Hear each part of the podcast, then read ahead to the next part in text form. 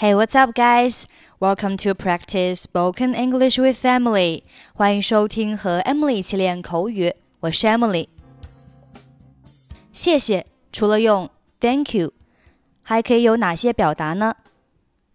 Thank you so much，非常感谢。Thank you so much. Thanks a lot. 多谢。Thanks a lot. I can't thank you enough for this. 感激不尽。I can't thank you enough for this. I don't know how I can thank you. 真不知道怎么感谢你。I don't know how I can thank you. I really appreciate this. 真的太感谢你了。 I really appreciate this. 下面我们听几个小对话。Dialogue one. 太感谢了，你真是太好了。Thanks. That was really nice of you. 没什么，很高兴能帮到你。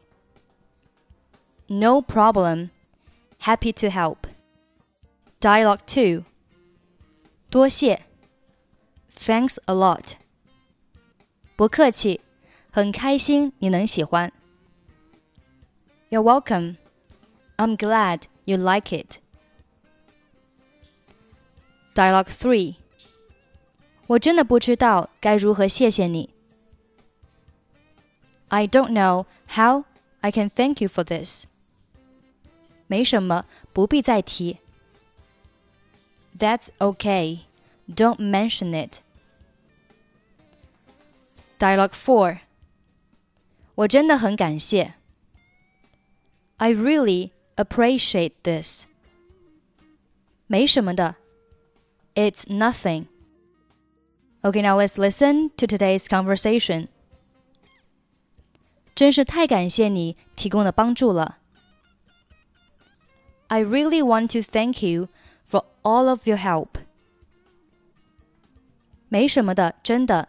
我想你也会为我这么做的。It was nothing, really. I'm sure you would have done the same for me. 你花了那么长时间帮我准备这份报告，你本不必这么做的。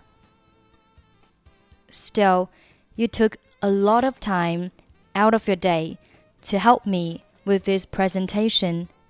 You didn't have to do that.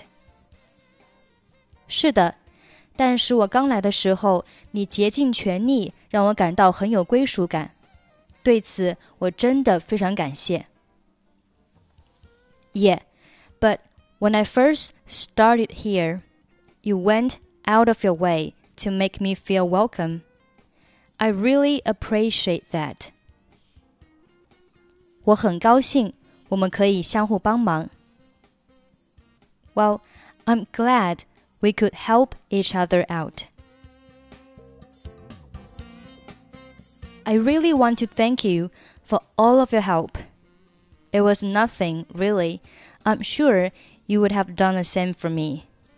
Still, you took a lot of time out of your day to help me with this presentation. You didn't have to do that. Yeah, but when I first started here, you went out of your way to make me feel welcome. I really appreciate that. Well, I'm glad we could help each other out. Okay, that's pretty much for today. 想要参与本期节目的跟读版本以及语音打分，欢迎您关注微信公众号“英语主播 Emily”，在公众号里回复“节目”两个字即可加入，或者搜索抖音号“英语主播 Emily”，获取更多单词发音视频。